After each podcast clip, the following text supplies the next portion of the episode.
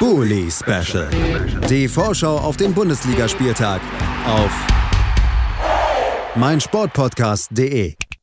Herzlich willkommen zurück beim Bully Special auf meinsportpodcast.de. Heute geht es bei uns um den 16. Spieltag und wir sind beim fünften Spiel angelangt dieses Spieltages und das findet am Mittwoch um 18.30 Uhr statt, läutet also den zweiten Tag dieser englischen Woche ein in der Bundesliga und an diesem Spieltag um diese Zeit empfängt Bayer 04 Leverkusen, Hertha BSC zu Hause bei sich und ich empfange dafür Kevin Scheuren von der Werkskantine am Wasserturm, dem Bayer 04 Leverkusen Podcast auf meinsportpodcast.de.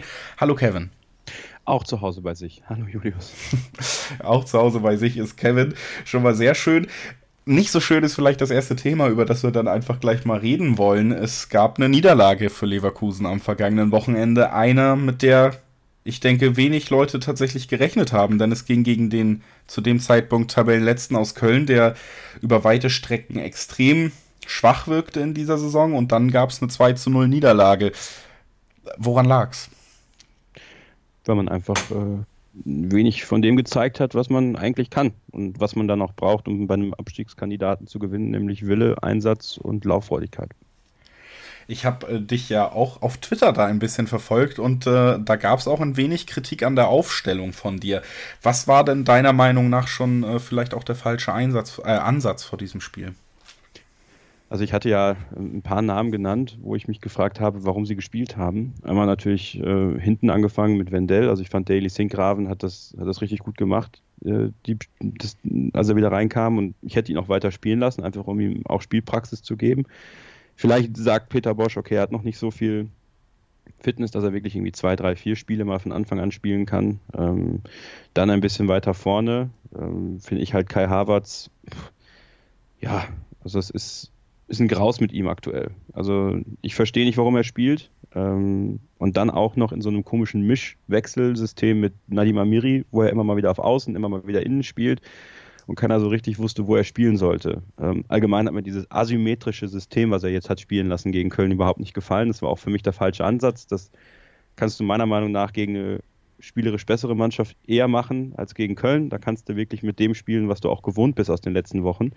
Und dann hat er einfach auch Kevin Volland vorne spielen lassen was keinen Sinn gemacht hat, weil die beiden Innenverteidiger des 1. FC Köln halt generell schon von Haus aus klobig sind. Und dann hast du noch einen klobigeren Kevin Volland, der tatsächlich, man würde meinen, dass er mit der Kiste, die er hat, wirklich auch Bälle äh, so irgendwie abfangen kann und weiterverteilen kann.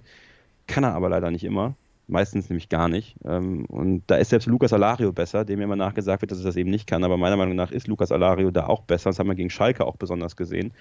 Ähm, tja, und da muss, finde ich, sich der Trainer halt auch die Kritik gefallen lassen, dass, dass Teile dessen, was er da aufgestellt hat äh, und aber auch eingestellt hat, weil die Einstellung ist halt auch Trainersache, nicht funktioniert hat. Tut er, glaube ich, auch. Ähm, ich denke mal, er ist so selbstkritisch, dass er das auch wirklich, wirklich macht, aber ähm, für mich war das halt wirklich ein, ein ganz, ganz großer Kritikpunkt, der auch bei ihm zu suchen ist. Also Fehler wurden dann an Aufstellung und Einstellung vom Trainer gemacht, aber Punkt, den wir dann vielleicht doch noch ansprechen müssen, ist natürlich, dass dann auch auf dem Feld sich eben zwei Platzverweise eingehandelt wurden. Dragovic ist das eine, eine etwas unclevere gelb-rote Karte, die aber durchaus mal passieren kann in dem Spiel, wo man sich als Verteidiger reinwerfen muss, würde ich so bewerten. Gerade Bailey hat dann aber nach 29 Minuten, glaube ich, auf dem Feld direkt glatt rot gesehen. Ja, damit schadet man sich schon sehr. Wie ist das, wie nimmst du das wahr? Ist das, äh, wie sehr ärgert einen das als Zuschauer? Also das Dragovic-Ding ist halt dahingehend ärgerlich, weil ich ihn wirklich mag ähm, und mir langsam die Argumente ausgehen, ihn in der Fanszene zu verteidigen. Ähm, vielleicht ein Punkt wäre die erste gelbe Karte, die er bekommen hat, die einfach keine war. Äh, wurde er quasi von Drexler gefault. Es gab gelb für ihn. Ähm, ist für mich auch eine Tücke des Videobeweises. Sollte man überlegen, ob man nicht auch gelbe Karten, weil es eine persönliche Strafe ist, die eventuell auch eine, einen Platzverweis fordert irgendwann. Und es hat sich ja ein bisschen angedeutet, dass, dass es dann so eine Situation geben kann. Dass es ihm dann widerfahren ist, ist natürlich dahingehend doof, ähm, weil er erstmal einen blöden Pass vom Baumklinger gespielt bekommt, dann den Ball schlecht annimmt, dann äh, John Cordoba laufen lässt, was natürlich so nicht passieren darf und dann das Foul ziehen muss. Also er ist quasi eigentlich auch gezwungen, dieses Foul zu nehmen. Ähm, in der Gesamtheit sieht es blöd aus. Ist aber ein Innenverteidiger-Ding, was uns schon öfter passiert ist. Erinnere da an Kyriakos Papadopoulos auch im, im Derby. Ähm, das von Bailey ist halt ohne Frage einfach untragbar. Also da müsste es neben den 20.000 Euro Strafe vom DFB plus ähm, drei Spiele Sperre, eigentlich hätte es mehr Spiele geben müssen für so viel Dummheit äh, und auch noch mehr Geldstrafe und auch noch vom Verein eine Suspendierung ohne Bezahlung. Also das war ja einfach in, also das war einfach generell dämlich, muss man einfach sagen. Und äh, sollte man sich überlegen, nicht während der Woche nach Manchester zu jetten mit zwei Handys in der Hand und sich fotografieren zu lassen, sondern einfach mal vielleicht mal irgendwie sich, äh, sich beraten zu lassen, ob das, ob das gerade so funktioniert, wie er das macht, weil das war wirklich ähm, grauenhaft. Damit hat er der Mannschaft, es wird ja überall geschrieben, einen echten Bärendienst erwiesen und äh, ich habe sofort, ich saß mit einem Kumpel oben, relativ weit oben auf der Westtribüne in Köln. Ich habe sofort gesehen, dass das rot ist. Also es war ja ein, ein sauberer Schlag. Äh, man muss ja tatsächlich Isibue ein Kompliment machen, dass er sich da nicht, nicht theatralisch hat fallen lassen, was das Ganze aber sogar noch schlimmer gemacht hat für Leon Bailey irgendwie. Ähm, von daher, ähm, also für meine Begriffe hat sich Leon Bailey damit komplett ins Ausgeschossen und könnte wegen, wegen meiner im Winter auch den Verein verlassen. Also im Nachhinein, zumindest so können wir, das glaube ich, das Fazit drunter ziehen. Ein Spiel, was nicht für die beste Laune gesorgt hat, rund um Leverkusen jetzt im, vor dem Endspurt. Man steht auf dem siebten Platz, jetzt 25 Punkte. Stimmung, haben wir gerade gehört, ist nicht so gut. Wo soll es denn jetzt hingehen bis Winter? Oder was ist, was ist so die Zielsetzung, die du jetzt noch an die beiden letzten Spiele hast? ich weiß nicht, ob die Stimmung nicht so gut ist, würde ich ein bisschen widersprechen, weil ich glaube, generell ist die Stimmung ganz okay. Ähm, es ist halt blöd, dass sie sich das, was sie gegen Bayern und Schalke sich aufgebaut haben, gegen zwei Mannschaften, die über ihnen gestanden haben, sich das nicht jetzt vergolden in diesen drei Spielen, wo man mit dem Anspruch, den man hat, sagen muss, neun Punkte, vielleicht noch sieben wären auch noch akzeptabel, aber neun müssten es eigentlich sein. Ähm, und ich glaube, dass die Stimmung, die du ansprichst, dann eher auf mich zu fokussieren ist, weil äh, ich da sehr sauer drüber bin. Sind auch andere sauer darüber, wie das jetzt gelaufen ist. Jetzt hast du diese zwei Spiele, die du noch hast, ähm, gegen zwei Mannschaften, die du beide nur schwer einschätzen kannst.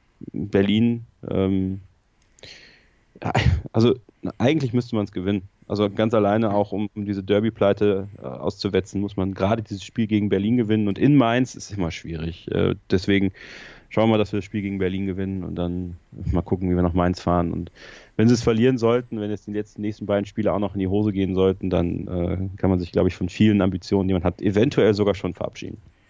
Also wichtige Spiele für Leverkusen und natürlich auch wichtige Spiele für den Gast aus Berlin, den du eben schon kurz angesprochen hast. 13. mit 15 Punkten und das hauptsächlich ähm, sieht das noch ganz okay aus in der Tabelle, weil Klinsmann es im dritten Anlauf geschafft hat, einen Sieg nach Berlin zu holen, beziehungsweise in Berlin zu halten. Gegen Freiburg gab es eine 1 zu 0. Und da hat Berlin gezeigt, was sie angekündigt haben. Niklas Stark hat es zum Beispiel auch schon vor dem Spiel gegen Freiburg gesagt. Bis zur Winterpause wird gekratzt, gebissen und versucht jeder Punkt sich irgendwie, ähm, irgendwie in Berlin zu halten, damit viel kämpferischem reinzugehen, um dann die Winterpause eben unter dem neuen Trainerteam zu nutzen und auch weiter an sich zu arbeiten. Das hat man wieder stark gesehen, dass das im Moment die Anlage von Berlin ist in diesem Spiel. Das erste Mal unter Klinsmann ist man mit Viererkette aufgetreten, hat da dann eben auch ein besseres Ergebnis eingefahren als zuvor, könnte deshalb auch gegen Leverkusen natürlich eine Alternative sein. Generell lässt sich das zusammenfassen als ein Team, was einen ähnlichen spielerischen Ansatz verfolgen könnte, wie es jetzt auch Köln getan hat. Wenn du das jetzt so hörst, wenn du das weißt, dass eben jetzt Klinsmann und äh, seine Hertaner nach Leverkusen kommen, wie, wie schätzt du das Spiel jetzt ein? Was glaubst du? Ja, weiß ich nicht. Weiß ich nicht, was ich, was, ich, was ich über Hertha BSC glauben soll jetzt in der jetzigen Zeit. Ich glaube, dass Jürgen Klinsmann wirklich in der Lage ist, mit einem starken Trainerteam, ähm, durch seine Motivational Skills, würde ich einfach mal sagen, eine Mannschaft aufzubauen und vielleicht stärker zu reden, als sie eigentlich ist. Ähm, die Hertha hat keine schlechte Mannschaft. Die Hertha hat eine Mannschaft, die sehr kompakt stehen kann, die das ja auch von daher noch gewohnt sind, auch mal einen defensiven Spielstil an den Tag zu legen, aber eben auch qualitativ hochwertige Spieler, die eine Offensive für, für Gefahr sorgen können. Ich glaube, er hat noch nicht das ganze Potenzial dieses Clubs und dieser Mannschaft ähm, erreicht, will ich mal sagen. Ich hoffe, er wird es in Leverkusen auch nicht erreichen. Aber es ist durchaus ein gefährlicher Gegner, eben weil er schwer einzuschätzen ist und weil du nicht genau weißt, jetzt auch mit den Spielern, die du ersetzen musst, ähm, fruchten die, die Ersatzleute dafür gegen die Hertha, nehmen sie die Hertha ernst genug? Ähm, ich denke, man sollte es tun. Ähm, und dann ist das erstmal ein Spiel, was bei 0-0 losgeht, äh, um so eine grobe Fußballerweisheit zu sagen, und dann 90 Minuten dauert. Ähm, Aber ich kann die Härte absolut, ich, ich hätte mir echt gewünscht, dass Marc oder so jemand hier ist, ähm, der ein bisschen darüber reden kann, weil ähm, ich habe bei der Hertha immer so ein bisschen das Problem, dass ich sie nicht einschätzen kann. Ähm, und gerade jetzt ist es, glaube ich, gerade auch für viel, viele Hertha-Fans so, dass sie sie nicht einschätzen können. Es könnte ein sehr interessantes Spiel werden, ähm, befürchte aber eher, dass es ein relativer Grottenkick wird. Schwer einzuschätzen ist natürlich eine schlechte Ausgangslage, dennoch wollen wir wie immer tippen. Was glaubst du denn, wie geht es am Ende aus? 1 zu 1. 1 zu 1 äh, kippt, äh, kippt Tevin, tippt Kevin und oh. ich äh, halte dagegen ein 2 zu 1 für Bayer. Ich glaube, man wird sich da zwar in einem ziemlichen Grottenkick, wie du gesagt hast, aber man wird sich da fangen gegen Hertha, die dem Ganzen noch nicht so gewachsen sind. Spielerische Anlage konnte mich bis jetzt tatsächlich, habe ich noch nicht mal richtig erkennen können, viel auf Kampf ausgerichtet und Leverkusen gehört mit diesem Kader immer noch zu einer der Top-Mannschaften der Liga und äh, ich glaube, das wird man in diesem Spiel dann auch auf Hertaner Seite erfahren müssen. Mein Tipp 2 zu 1 und ich bedanke mich bei Kevin Scheuren, dass er heute hier war. Danke, Kevin. Danke dir, Julius. Und wir besprechen gleich im Anschluss das Spiel Borussia Mönchengladbach gegen Paderborn, in dem sich Gladbach eventuell die Tabellenführung zurückerobern kann. Lohnt sich also dran zu bleiben. Bis gleich. Bully Special. Die Vorschau auf den Bundesligaspieltag auf meinsportpodcast.de. Werkskantine am Wasserturm. Der Fußballtalk über Bayern 04 Leverkusen. Alles zur Werkself. Hörst du kontrovers, offen und meinungsstark in der Kantine mit Kevin Scheuren. Werkskantine am Wasserturm. Auf meinsportpodcast.de